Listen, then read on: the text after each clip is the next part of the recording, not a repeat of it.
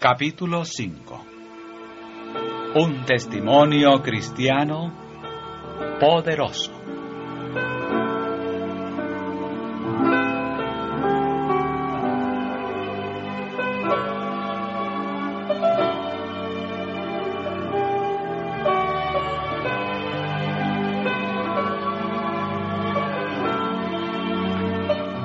Los mejores misioneros provienen de hogares cristianos.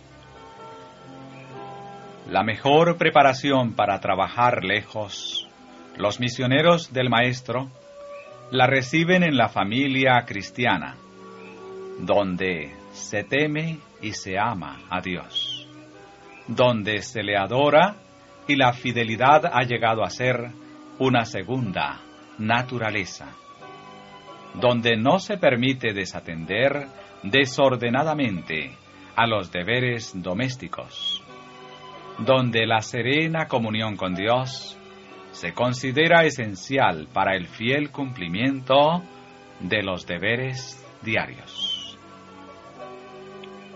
Los deberes domésticos deben cumplirse sabiendo que si se ejecutan con el debido espíritu comunican una experiencia que nos habilitará para trabajar por Cristo de la manera más permanente y cabal.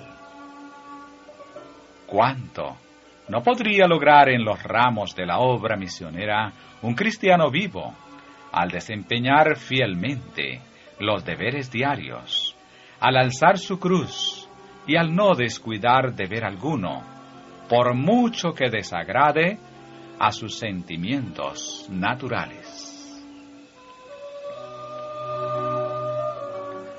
Nuestra obra por Cristo debe comenzar con la familia, en el hogar. No hay campo misionero más importante que este.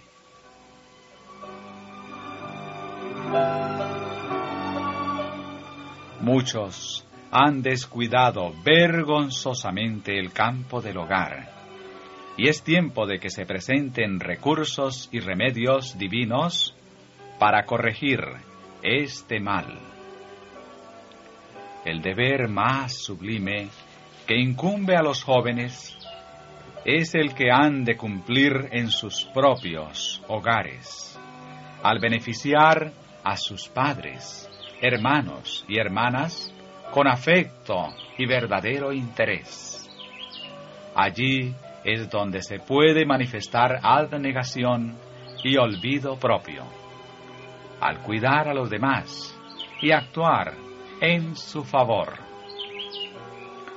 Nunca degradará este trabajo a una mujer. Es el cargo más sagrado y elevado que ella puede ocupar. ¿Qué influencia puede ejercer sobre sus hermanos? Si ella vive correctamente, puede determinar cuál será el carácter de sus hermanos. Los que han recibido a Cristo deben revelar en el hogar lo que la gracia ha hecho en su favor. A todos los que le recibieron, Dioles potestad de ser hechos hijos de Dios, a los que creen en su nombre. Compenetra al verdadero creyente en Cristo una autoridad consciente que hace sentir su influencia en toda la familia. Resulta favorable para la perfección del carácter de todos sus miembros.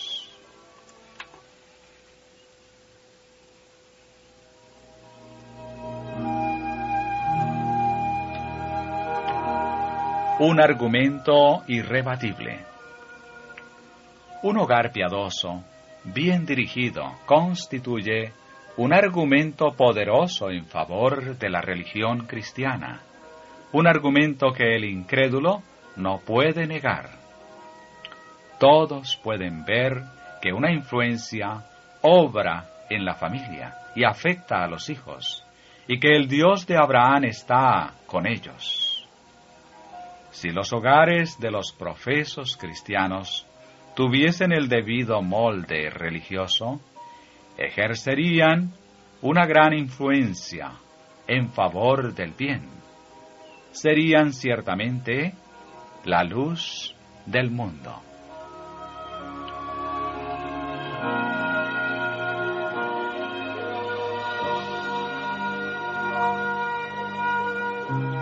Los niños harán conocer los principios bíblicos. Los niños que hayan sido educados debidamente, que se deleiten en ser útiles, en ayudar a sus padres, comunicarán a cuantos los traten un conocimiento de ideas correctas y de los principios bíblicos.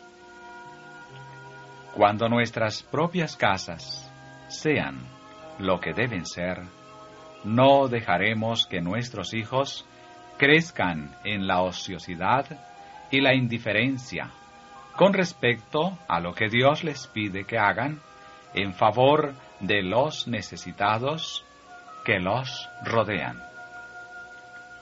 Como herencia del Señor, estarán calificados para emprender la obra donde están De tales hogares resplandecerá una luz que se revelará en favor de los ignorantes, conduciéndolos a la fuente de todo conocimiento. Ejercerán una poderosa influencia por Dios y su verdad. Ciertos padres, a quienes no se los puede alcanzar de otra manera, con frecuencia son alcanzados por sus hijos.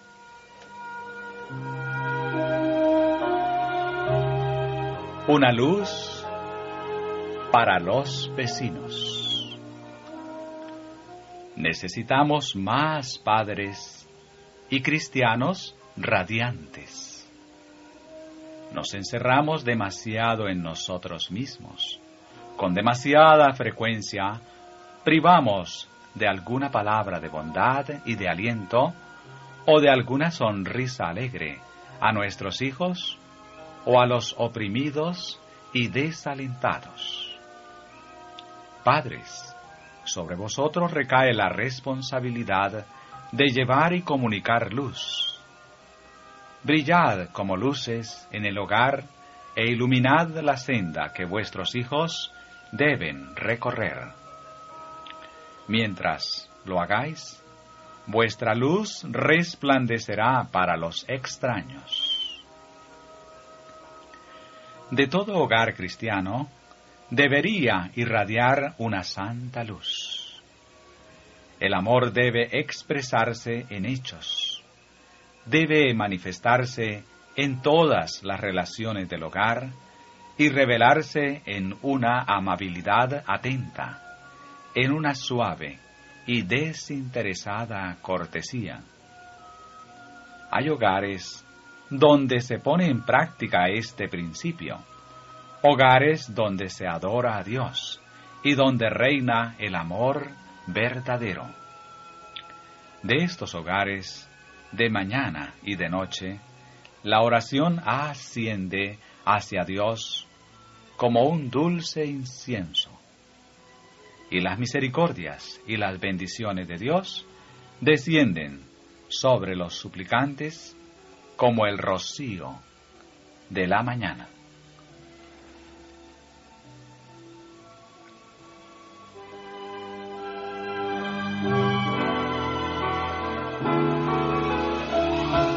Resultados de la unión familiar. La primera obra de los cristianos consiste en estar unidos en la familia. Luego, la obra debe extenderse hasta sus vecinos cercanos y lejanos. Los que hayan recibido la luz deben dejarla brillar en claros rayos. Sus palabras, fragantes con el amor de Cristo, han de ser sabor de vida para vida. Cuanto más estrechamente estén unidos los miembros de una familia, en lo que tienen que hacer en el hogar, tanto más elevadora y servicial será la influencia que ejerzan fuera del hogar el padre, la madre, los hijos y las hijas.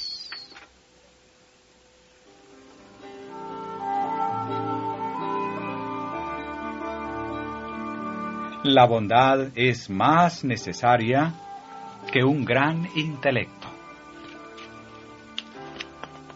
La felicidad de las familias y las iglesias depende de las influencias ejercidas por el hogar, del debido desempeño de los deberes en esta vida dependen intereses eternos.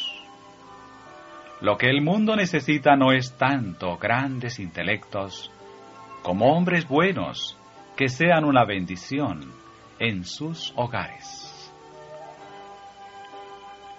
Evítense los errores que puedan cerrar las puertas. Cuando la religión se manifieste en el hogar, su influencia se hará sentir en la iglesia y el vecindario. Pero algunos de los que profesan ser cristianos hablan con sus vecinos de las dificultades que tienen en su hogar. Relatan sus agravios de manera tal que despiertan simpatía hacia sí. Pero es un grave error confiar nuestras dificultades a oídos ajenos, especialmente cuando nuestros agravios son inventados y existen por causa de nuestra vida irreligiosa y carácter defectuoso. Los que salen a exponer sus agravios particulares a otros obrarían mejor si quedasen en casa para orar, entregar su perversa voluntad a Dios, caer sobre la roca y ser quebrantados y morir al yo, a fin de que Jesús pudiese hacer de ellos vasos que le honren una falta de cortesía, un momento de petulancia, una sola palabra dura y reflexiva, manchará su reputación y puede impedirle el acceso a los corazones de tal manera que ya no pueda llegar hasta ellos. El cristianismo del hogar resplandece. El esfuerzo para hacer del hogar lo que debe ser, un símbolo del hogar celestial nos prepara para obrar en una esfera más amplia. La educación obtenida al manifestar tierna consideración unos hacia otros, nos permite saber cómo tener acceso a los corazones necesitados, de que se les enseñen los principios de la religión verdadera. La Iglesia necesita toda la fuerza espiritual que pueda obtener para que todos, y especialmente los miembros más jóvenes de la familia del Señor, sean guardados con todo esmero. La verdad vivida en el hogar se hace sentir en una obra hecha desinteresadamente fuera de él.